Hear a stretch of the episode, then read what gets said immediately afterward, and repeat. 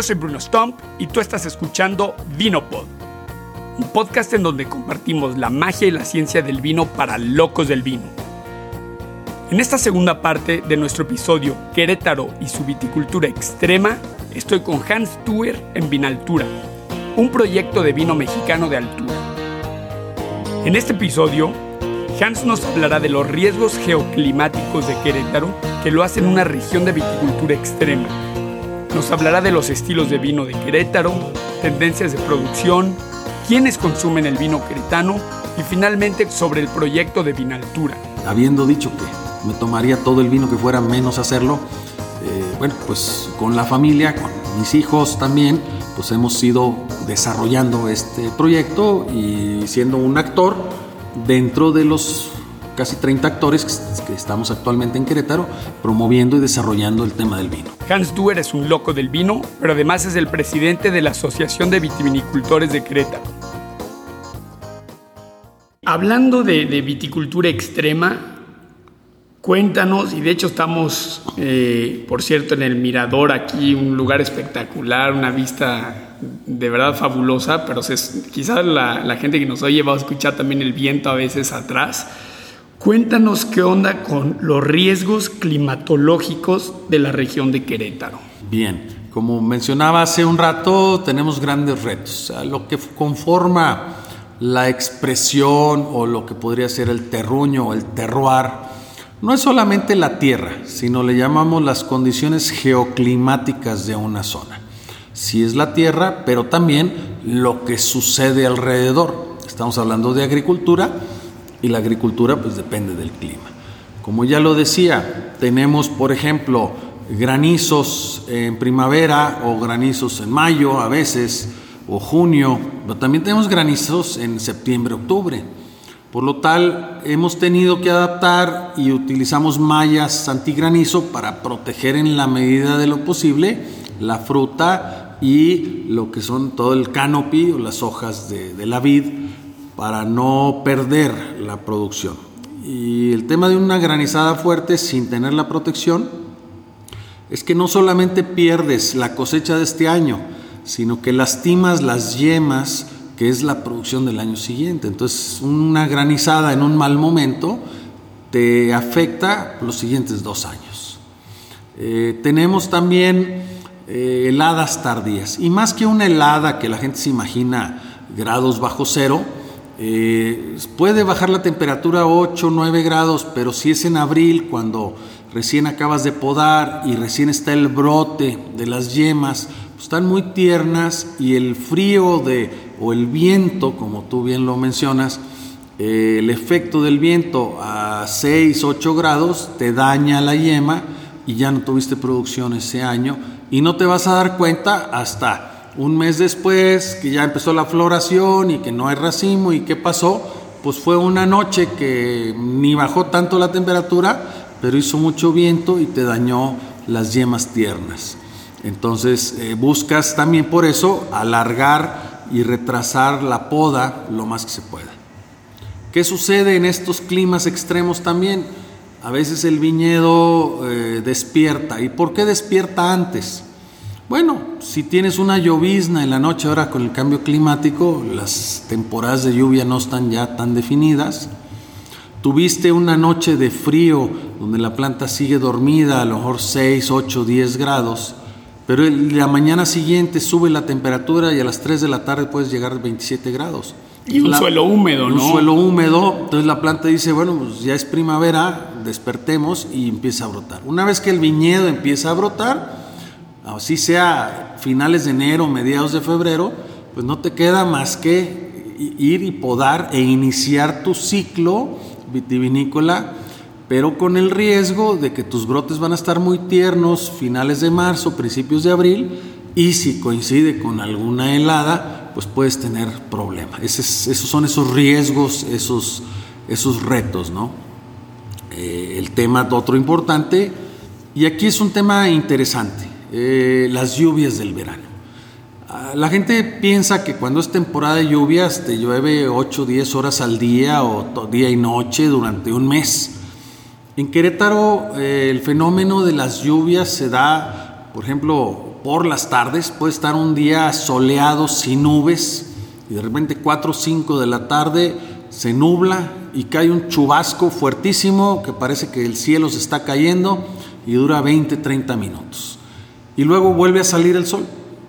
Eh, y luego no llueven, puede pasar tres días, una semana y no vuelve a llover. O sea, es totalmente impredecible y repentino. Entonces, este efecto obviamente eh, moja las hojas, si cae un chubasco, dependiendo el terreno que tienes, pues si el agua se la bebe la planta, te va a reducir la concentración de azúcares en una fruta que está en proceso de maduración. Hay otros suelos que son más arcillosos, o tierra negra que se llama, que cuando cae un chubasco, como la tierra como si se hinchara, se sella y estás en una ladera, el agua corre. Entonces te refresca la fruta, mas no se la toma la planta, en un sentido así un poquito teórico. Por lo tanto, te ayuda, es decir, no vamos a pelear contra la naturaleza, sino nos vamos a adaptar y usarla a nuestro favor. Por lo tanto, las eh, lluvias estivales o lluvias de verano te refrescan y lo que busques es darle drenaje y salida al agua para que no se te quede en la planta. Cuando son de estas lluvias que le llaman de chipi chipi, ahí sí, toda se va al subsuelo y, todo se lo chupa. Pero esas lluvias son normalmente en invierno o primavera, que es cuando buscas que la planta tenga agua. Entonces hay que irse adaptando a los diferentes estadios o etapas de la planta y del proceso, del ciclo, para irlas usando mejor, de la mejor manera a tu favor. Pero sí existen estos riesgos, tienes riesgo de humedades, lo cual te puede generar botritis o algunos eh, eh, hongos, entonces buscas también de una manera lo menos invasiva posible controlar eh, el tema de posible formación de, hongos o microorganismos. Entonces, bueno, pues es este reto que tienes que estar pegado, pegado, pegado en el viñedo, recordando siempre que el mejor de los vinos eh, como las buenas ubicaciones de los bienes raíces, pues se hace en el viñedo, en el viñedo, en el viñedo. Teniendo buena calidad de fruta, pues tienes la posibilidad de hacer un gran vino y también que no te salga bueno. Pero con fruta de baja calidad es muy difícil hacer un buen vino. Entonces, el trabajo en viñedo pues es más intensivo y esos son de los retos y los riesgos que se van teniendo a lo, a lo largo del ciclo de la uva.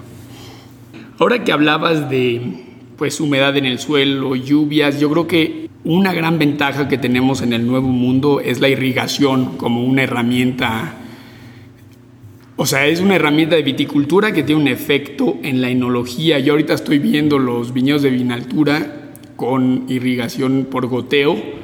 ¿Existe un sistema en Querétaro tipo dry farming, o sea, sin, sin riego? Sería muy difícil, y te platico por qué. Eh, la temporada de lluvias, no tenemos, por ejemplo, los deshielos de invierno que puedes tener en, Mendoza. En, Mendoza o en Europa. Mendoza siendo una zona desértica, pues las diferentes regiones por el deshielo de los Andes, tiene como cinco oasis y tienen una gran cantidad de agua en arroyos de la cual pueden irrigar en el momento que ellos quieran. Entonces tienen suficiente cantidad de agua, aunque no tienen lluvia significativa, puede lloverle 150, 200 milímetros al año, lo cual no sería suficiente, pero tiene una gran cantidad en estos deshielos de los Andes. En el caso de Querétaro no tenemos ni deshielos, si bien puede llover 400 milímetros, hemos tenido años de casi 900 o 1000 milímetros, pero nos, nos caen esos, esas aguas, pues en teoría entre junio y septiembre. Exacto. Pero no están cuando la planta requiere el agua, que es después del el momento de la poda y para dar la brotación requiere de mucha agua el viñedo. Si no la tienes en el subsuelo, no sería posible tener viticultura. Entonces, usamos sí la irrigación, pero no es en toda la etapa de la vid, sino únicamente la usamos al principio. Después prácticamente se cierra el riego todo el verano porque tenemos suficiente agua de las lluvias y luego se vuelve a abrir el riego noviembre, diciembre ya para la dormancia de la planta. Entonces, sin riego no podrías tener completo el ciclo, pero el uso del agua es muy puntual, no es no se riega de forma continua, sino que también pues aprovechamos la naturaleza en el verano. Ok, y pasando ahora al tema de vino, no tanto de viticultura, ¿qué estilos de vino hay en Querétaro actualmente? Bueno, eh, Querétaro también tiene esta, esta diversidad. En Querétaro, si bien se hacen los vinos tradicionales, secos, eh, ya ves que los puedes clasificar de diferentes formas, pero aquí tenemos vinos eh, blanco, rosado, tinto, es obviamente una gran zona productora de vinos espumosos, es el principal productor de vino espumoso de México, eh, pero eso no impide que también se hagan buenos vinos tintos, buenos vinos rosados, blancos, pero también hay una gran producción de lo que se llaman vinos dulces o abocados. Esto desconcierta a veces en, diferentes regiones, porque mezclas, pero también las grandes regiones del mundo, tú tienes un Burdeos, donde sí tienen sus grandes vinos secos, digamos, pero también tiene un Sauternes, que es eh, un vino, un vino dulce, o en Alemania tienen los Eiswein, etcétera, ¿no? Entonces existe este, esta dualidad de mercado eh, que yo creo que bien informado al consumidor puede elegir. Y, claro, tú tienes en, aún en Portugal los, tipos de vino generosos, el Oporto, también tienen muy, muy buenos vinos secos, tintos y blancos, verdejos o de Turiga Nacional, etcétera, ¿no? Entonces, Querétaro tiene toda esta diversidad de producción de vinos. Eh, que se ofrecen al, mercado. Eh, quisiera platicar más bien de un estilo de vino, qué son, qué son las características. Y aquí yo creo que es importante eh, hablar un poquito del tema de origen, es decir, por la influencia quizás comercial o los medios masivos de comunicación, a veces buscamos imitar y entonces cuando comiste algo muy sabroso en algún lugar, te acuerdas y, pruebas, eh, vamos, te voy a poner así un ejemplo. Yo viniendo de Monterrey, es conocido por el cabrito. Y entonces te acuerdas que fuiste a un restaurante en Monterrey y tienes grandes recuerdos del cabrito. Y resulta que vienes a Querétaro y hay un lugar que prepara el cabrito. Y vas y lo pruebas y dices, ay, pero no sabe como el de Monterrey. Bueno, y yo creo que entonces si quieres un cabrito como el de Monterrey, pues ve a Monterrey o tráete un cabrito de Monterrey. Pero ¿por qué no aprecias el cabrito queretano? Por decir un ejemplo. Y el mismo sucede en los vinos. Dice, oye, es que si me das un vino de uva tempranillo, quiero que me sepa a Ribera del Duero o a La Rioja. Pero el tempranillo tiene una expresión por el terroir, las condiciones geoclimáticas, que sin dejar de ser tempranillo va a expresarse con su propia identidad en Querétaro. Sí, polifacético, ¿no? Polifacético. O bien, si los vinos mexicanos decimos es que no me sabe a Ensenada. Digo, Ensenada tiene una tipicidad de sus vinos y esa es la clave del origen que dices, el vino me sabe a ensenada. ¿Te puede gustar o no? Yo creo que son dos temas diferentes, eh, pero el vino tiene una identidad por las condiciones geoclimáticas, de ser un clima mediterráneo, porque está al lado del mar, por si la península fue fondo marino y entonces tiene una expresión de mineralidad salina que se va leyendo y se va estructurando. O si Coahuila tiene una cierta expresión, entonces este me sabe a Coahuila. Bueno, ¿a qué sabría un vino queretano? Hay quien se aventura a decir cuál sería el perfil. Yo todavía me reservo unos años más y creo que es un descubrimiento. Pero sí hay algunas características que eventualmente va a definir una tipicidad de un vino queretano. Y te platico algunas. Por ejemplo, eh, a diferencia de otros lugares donde aún con más sol y cambios climáticos la uva Si el punto ideal es 24 bricks, que, creo que eso se estableció porque era lo que daba en Francia y por eso se hizo, el, así nos acostumbramos a los vinos, pues hoy en día cosechan 26, 28 bricks, que te va a dar un mayor potencial de alcohol, que por lo tanto vas a tener que poner una madera más fuerte, que por lo tanto vas a hacer vinos más power, más compotados, pero también con una menor acidez. Y es una lo que puede desarrollarse en una tipicidad o de base a esas características. Querétaro, actualmente por las condiciones, difícilmente, digamos, eh, llegamos arriba a madurar arriba de 24 bricks. Siempre andamos 23 y medio, 24. El año pasado fue excepcional, fue un año muy seco, de mucho calor y logramos tener maduraciones mayores, pero en general vas a encontrar vinos de 23 y medio, 24 bricks en la cosecha. Esto te va a generar vinos más ligeros, no por ello menos complejos. Sí, no, no. Tienes otra característica. Eh, al ser vinos más ligeros, tienen menor contenido de alcohol, te da lo que era el perfil típico de los vinos viejo mundo europeos, 12, 13 grados de alcohol en el, en el, en el vino, digamos. Por la diferencia del día y la noche conservas mejor la acidez y al tener menos maduración vas a tener vinos con una acidez presente. La acidez eh, se puede tomar como es que es un vino muy ácido, pero la acidez hay que entender también que es la columna vertebral en la longevidad de los vinos. Un vino que tiene muy poca acidez no va a tener una larga vida normalmente de guarda y la acidez te da frescura en los vinos. Por lo tanto, vas a encontrar normalmente vinos que tienen acidez agradable, fresca, que te hace salivar, que te invita a comer. Y aunado a la acidez y a la amplitud térmica entre el día y la noche, genera también una, una expresión aromática muy interesante, muy intensa, o sea, la expresión en nariz, que se ve luego reflejada en boca y yo creo que son tres características que eventualmente se convertirán en una tipicidad de un vino queretano. Vinos más ligeros, más tomables cotidianamente, vinos con una acidez presente que te invita a maridarlos con comida y con una gran expresión aromática, tanto en nariz como luego también de sabores en boca. Y eso pudiera llegar a ser una tipicidad de los vinos queretanos, así como hay diferencias en una tipicidad de un vino de Burdeos contra uno de Borgoña, o un vino de Napa o un vino de Oregón, dependiendo de las regiones. Muy, muy, muy interesante.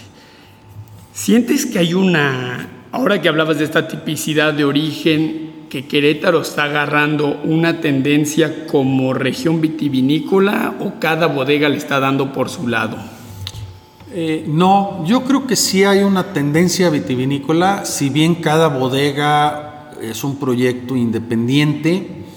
Eh, tenemos en Querétaro lo que es la Asociación de Vitivinicultores de Querétaro, la ABQ, donde estamos eh, a casi una treintena de asociados y representamos pues, casi el 85% del sector en el estado de Querétaro.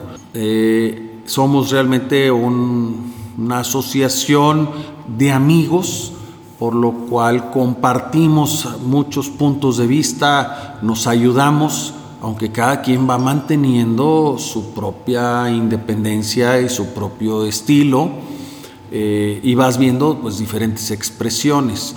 Entonces sí hay un esfuerzo conjunto, hay un trabajo también muy de la mano con el tema autoridades, aunque somos sector privado, empresarios, pero tenemos una relación muy cordial y de mucho apoyo con el gobierno, los diferentes gobiernos municipales y el gobierno del estado.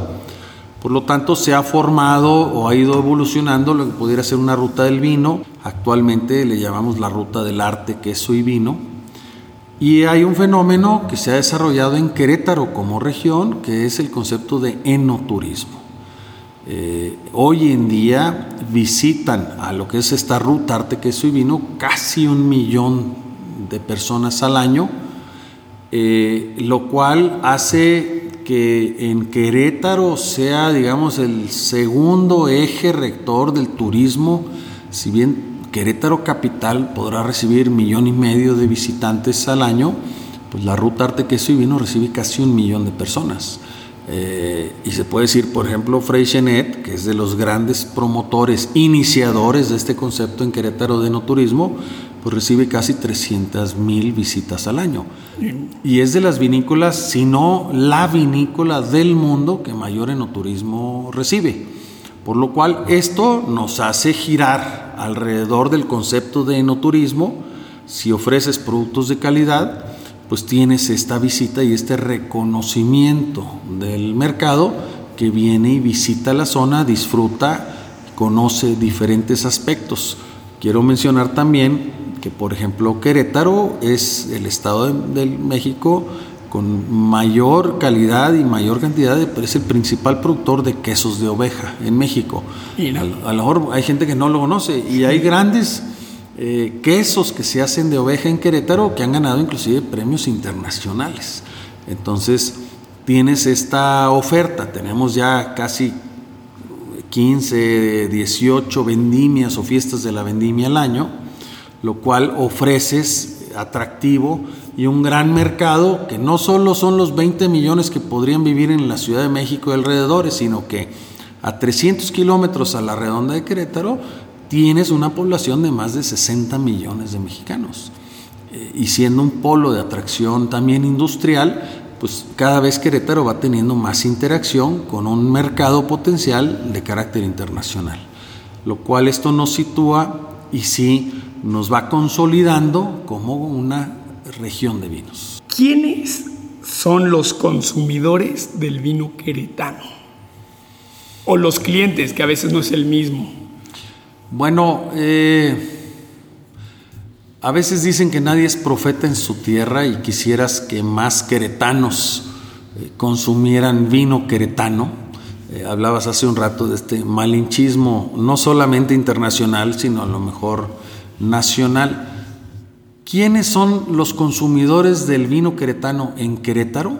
Bueno, sí hay cada vez mayor presencia de los vinos queretanos en Querétaro, sí hay cada vez más queretanos que conocen el vino de Querétaro, pero también la gran afluencia de gente que no es de Querétaro, que viene a Querétaro, ya sea por trabajo, por paseo, etcétera, buscan y dicen, bueno, si estoy en Querétaro, ¿dónde están los vinos queretanos? ¿Dónde están los quesos queretanos? Obviamente, el gran mercado del vino en México, pues es sí la Ciudad de México y sus alrededores, los centros de consumo, pero hoy en día te puedo decir eh, con mucha satisfacción que el vino queretano se está presente en México desde Tijuana hasta Riviera Maya. Eh, se conoce y, por ejemplo, marida un punto interesante, Oaxaca y los gran tops restaurantes oaxaqueños, algunos tienen algunas etiquetas de vino queretano. Y hay quienes exportan, Freixenet exporta a Japón, eh, hay vino queretano en Japón, se consume de manera cotidiana en algunos lugares en Japón, entonces en Estados Unidos, aún en Europa. Eh, el resto, bueno, pues somos proyectos más pequeños que no tenemos todavía esta el volumen el volumen de alguna manera para poder exportar de manera eh, significativa o global. Es el gran consumo del vino mexicano. Y dando por hecho que solamente el 30% del vino que se consume en México es mexicano, pues realmente el gran mercado es nuestro mismo país. Y ahora cuéntanos, ¿qué onda con Vinaltura, este proyecto tan interesante? Bueno, Vinaltura es un proyecto familiar, como lo comenté al inicio. Eh, tiene sus arranques en 2013, 2014, plantamos las primeras vides. Esto surge pues de este apasionamiento con el tema del vino desde el año 2000, que llegamos a vivir a, Querétaro con la familia y me empecé a apasionar en el tema, en el tema del vino.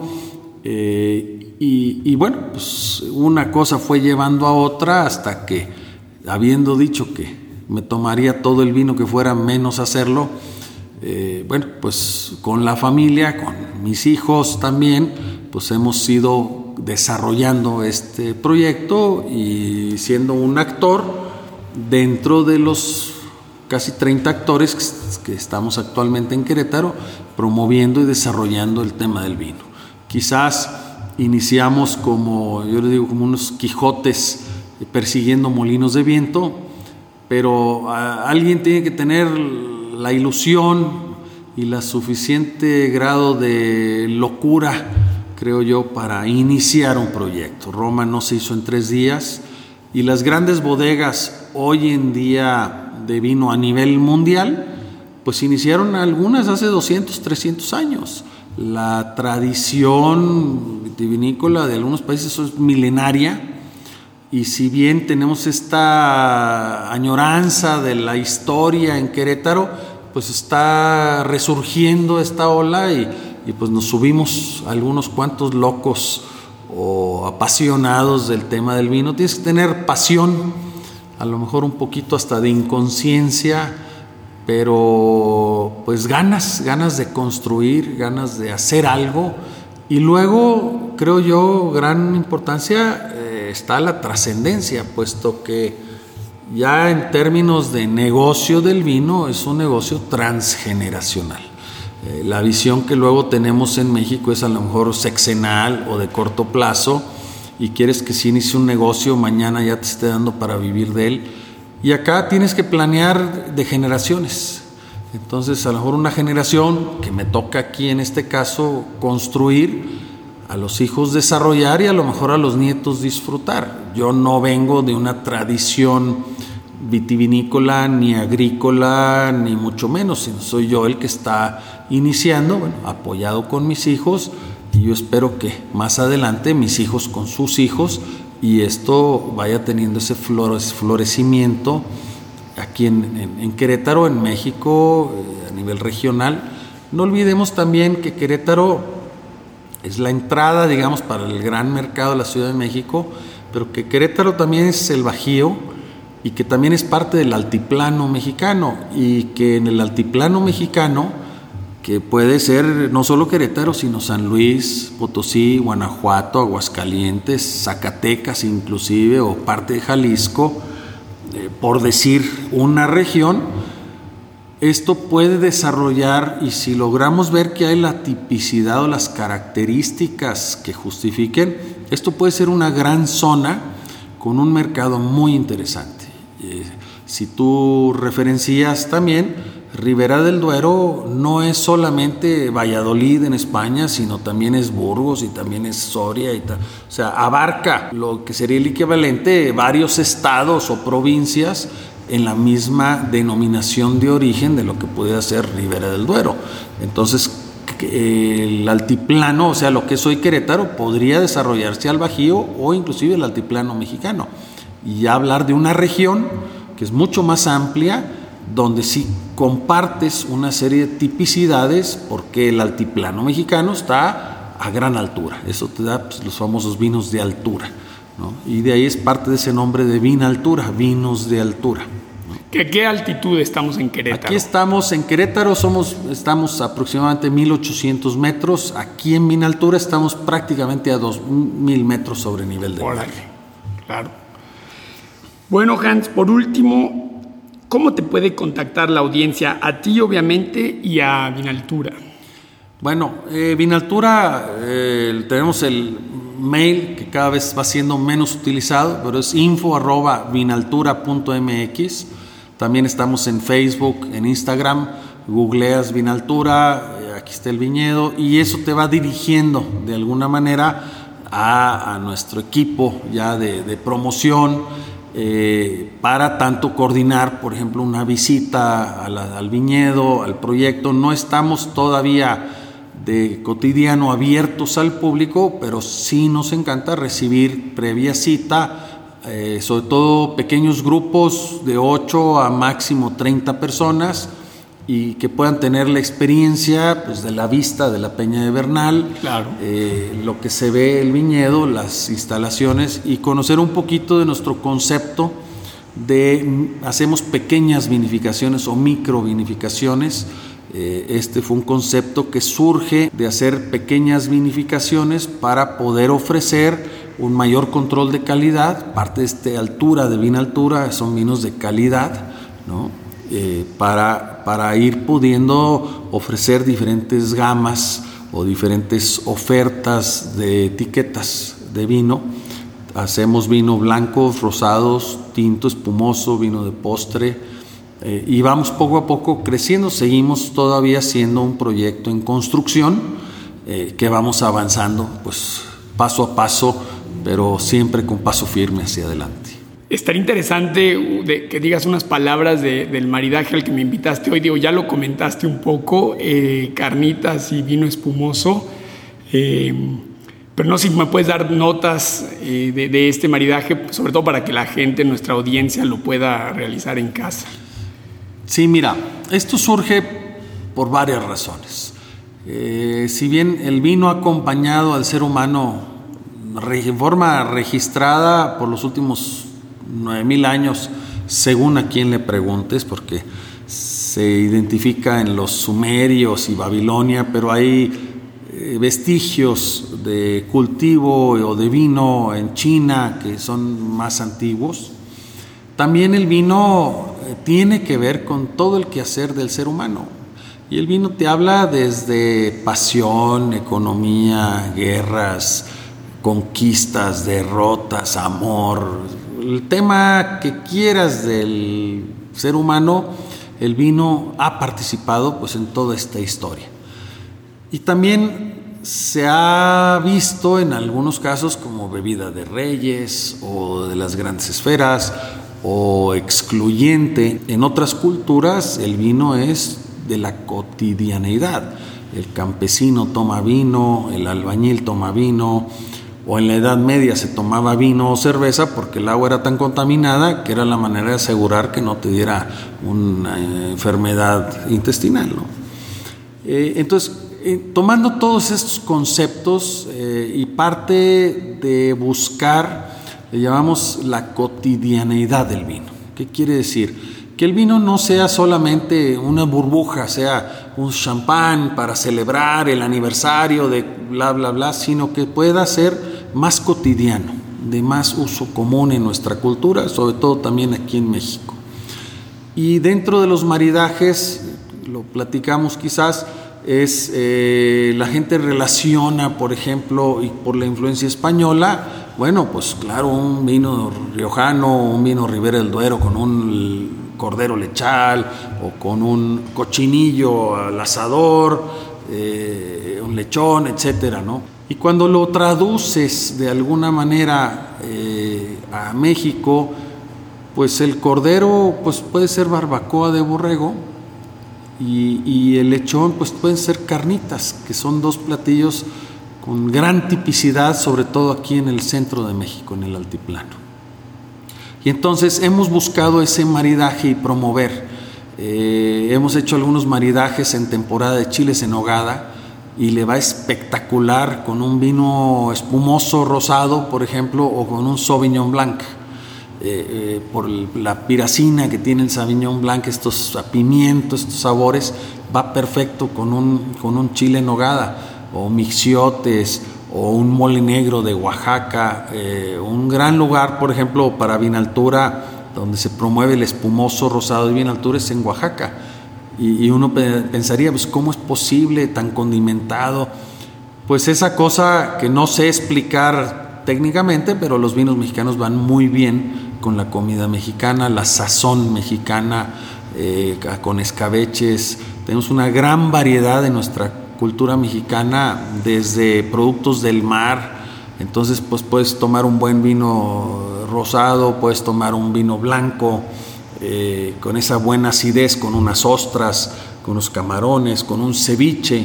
Eh, aunque tenga el limón el ceviche, aguanta muy bien un vino blanco mexicano. Entonces, hemos tratado de promover y lo que hoy probamos precisamente fueron carnitas con un vino espumoso rosado y después con un vino rosado a base tempranillo.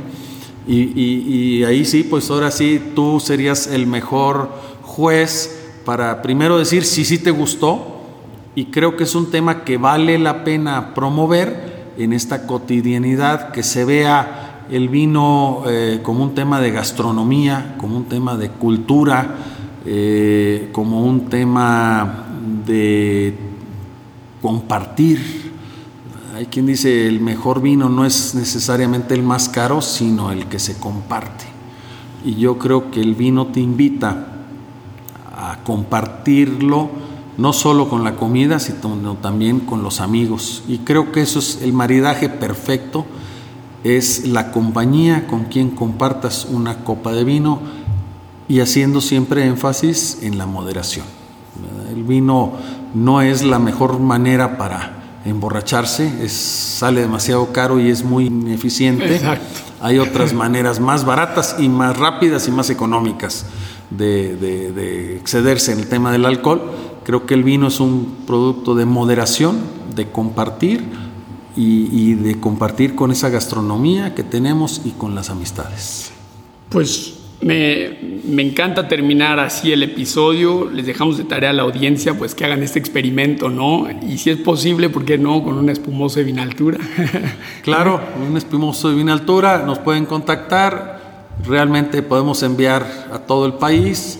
Eh, tenemos representación o distribuidores en las principales ciudades y, y Vinaltura y también otros grandes vinos queretanos pues tienen esa presencia prácticamente en todo el territorio nacional. Entonces, eh, y si no encuentran alguno en particular, bueno, siempre hay, ya hoy en día las comunicaciones son mucho más sencillas y los medios de transporte cada vez más eficientes para hacer llegar el vino y las tiendas en línea y esto se van desarrollando. Estamos en ese proceso de desarrollar una tienda en línea, eh, pero mientras pues nos pueden contactar en, vía redes sociales con el tema de Vina Altura. Perfecto, pues ya está, pues muchas, muchas gracias Hans. Hombre, encantado, enhorabuena y, y bueno, siempre tomando vino con moderación se alegra el corazón y es ocasión para una buena compañía. Exacto. Gracias. A la orden. Si te gustó Vinopod y quieres apoyar, esto lo puedes hacer de dos formas. La primera es suscribiéndote en aplicaciones como Spotify, Apple Podcast, Google Podcast, Stitcher o donde sea que escuchas Vinopod y danos un buen review. La segunda es apoyando en Patreon. Nos encuentras en patreon.com diagonal Vinopod. Si quieres saber más acerca de Vinopod y de mí, ve al sitio brunostomp.com. En el próximo episodio hablamos de Suiza y sus vinos, al igual que de una nueva maestría internacional en enología que te va a encantar. No te lo pierdas. Me despido con esta frase de Ernest Hemingway. Lo único que lamento de la vida es no haber bebido más vino. Gracias y nos vemos en el próximo episodio.